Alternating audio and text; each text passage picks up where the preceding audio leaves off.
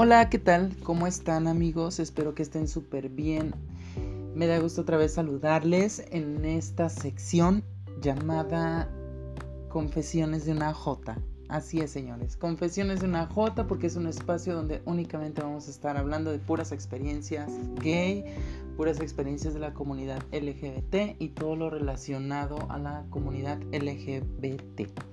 Y ahora pues vengo aquí a aportarles mi granito de arena con una pequeña experiencia que tuve un poco creepy, un poco rara porque mm, pues no me lo esperaba, no me lo esperaba y yo creo que este, debía, tenía que venírselas a contar aquí, ¿ok? Este, no me juzguen, hermanas, no me juzguen. O sea, todos en algún momento nos fuimos de coquetas o hubo un chico que nos llegó, nos gustó y en cierta manera pues se dio una química, ¿no? Un cotorreo. Este, pues sí, así fue mi, experiencia. Todo comenzó porque yo estaba rentando en, zona un poquito alejada de la casa de mi mamá. Y era un poquito tarde, yo ya iba hacia mi casa, ¿no? De hecho, pues acostúmbrenme a caminar, puesto que es una zona donde se puede hacer ejercicio, está muy alumbrada, o sea, super cookies, ¿no? Así padre. Entonces ahí va yo de regreso, ¿no? Este, pues yo cuando voy caminando siempre voy en mi rollo, este, me gusta, disfruto mucho ir escuchando música, eh, con un volumen moderado, obviamente, porque pues hay que también tener precaución al momento de caminar o tenemos que ir observando y escuchando también a nuestro alrededor, ¿ok? Pues bueno, ya casi por llegar a mi casa, este, se detiene una camioneta al lado mío y pues cuando veo eran tipo como de unos, no sé, unos 37 años, así de barba de candado, o sea, tipo vaquero. La verdad, señor, muy atractivo. O sea, la verdad, no les voy a negar. Yo sé que a muchas de aquí les gustan, pues, los tipos así, ¿no? Bien mexicanotes. y este... Entonces me empezó a preguntar sobre eh, dónde estaba una dirección y que, que, no era de aquí. Ya saben, la vieja confiable, ¿no? Yo creo que esa fue su vieja confiable para que pues en cierta manera empezamos a platicar y todo eso. Y pues sí, o sea, en eso pues comenzó a, a fumar, sacó un cigarro, pues me invitó uno, estuvimos ahí platicando un rato de música y que era trailero y que venía de pues cada, cada mes, ¿no? Aquí a, a la ciudad, ¿no? Este. Y pues nada, se dio que quería seguir pisteando. Yo le dije, ok, va, vamos a pistear un rato. Nos tomamos una chela, nos un cigarro y todo, ¿no? Y sí, o sea, porque se me hizo súper padre. De hecho, estuvimos platicando un buen de rato temas así como que de su trabajo, cosas que le pasaban o, o cosas que también pues consumía, ¿no? Para poder este, estar al 100 en su trabajo. Pero bueno, eso ya será un tema para otro podcast, ¿no? Este, me cayó súper bien, me dio confianza. Dije, ok, hasta ahí todo bien, ¿no? Este, ya saben, el instinto de zorruno, perruno, decía, no, pues va a estar bueno el cotorreo, ¿no? no había yo visto ningún tipo de comportamiento así súper raro en él que me hiciera pensar que estaba o loco o todo menos cuerno, ¿no? O sea, porque todo era muy elocuente en la plática y así. Sino hasta cuando llegamos ya que estuvimos en mi casa, estuvimos cotorreando. Eh, pues bueno, yo no sabía que el señor pues traía dulces para adultos, por no decir otra cosa. Y pues él consumió, consumió, consumió. Y pues yo con mi cigarro verde, ¿no? Ya saben. Y en eso este... Pues obviamente, o sea, si hubo un cachondeo, no vamos a mentir, no les voy a mentir, o sea, aquí a toda la jotería, o sea, lo que pasó. Pero, o sea, lo super, lo súper raro que pasó fue más después, amigos. O sea, neta, porque el tipo comenzó como una tipo, no sé, como que necesitaba estar haciendo algo. O sea, ya había consumido sus dulces para adultos, pero el efecto que él tenía como que quería hacer algo. O sea, como que armar y desarmar, no sé qué se metió, qué chingados, ¿no? Hasta eso yo lo vi, pues, mm, dentro de lo normal, un poco raro, ¿no? Pero digo, bueno, o sea, porque he tratado con gente de todo tipo, entonces ya entiendo más o menos comportamientos así de, alguien que no consume, alguien que se consume y así, ¿no? Y aparte pues que está bueno el tipo. Pero este... Pues sí, o sea, dije, ok, oh, qué amable, o sea, super cookies, agarró una botella de plástico y no sé qué cortes le hizo así. El chiste es que como que iluminaba pues muy tenuemente, ¿no? O sea, dije, ah, perfecto, me hacía falta, justo. En eso pues se sentó, me empezó a platicar otra vez de sus viajes. Mm, yo ya estaba como que ligeramente aburrida, pero bueno, también haciendo ahí plática, ¿no? Hasta que hubo un momento en el que me enseñó una muñeca. Como tal no es una muñeca así completa, sino que se les conoce como bustos, ¿no? Es decir, que nada más es de la parte de, la cabeza, el cuello y, parte de, la, de los hombros, ¿no? Así es, o sea, un trailero trae una muñeca así. Y, ok, dije, ok. sin que me empezara a contar más sobre esa muñeca. Y en los primeros, ¿qué será?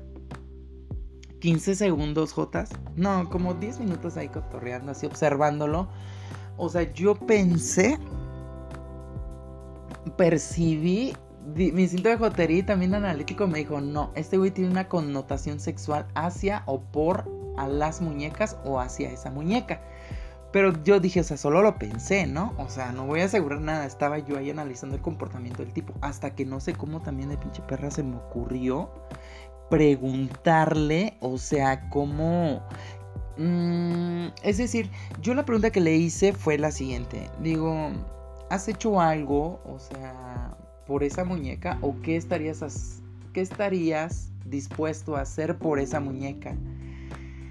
O sea, su, su, no sé, amigos, la neta, tengan mucho cuidado. O sea, abro paréntesis, Jotas, tengan cuidado con qué tipo de hombres se van. Yo sé que a veces la putería la putería, manas, pero neta, güey. O sea, a veces una también se arriesga y se mete en camisas de once varas que no saben ni qué pedo.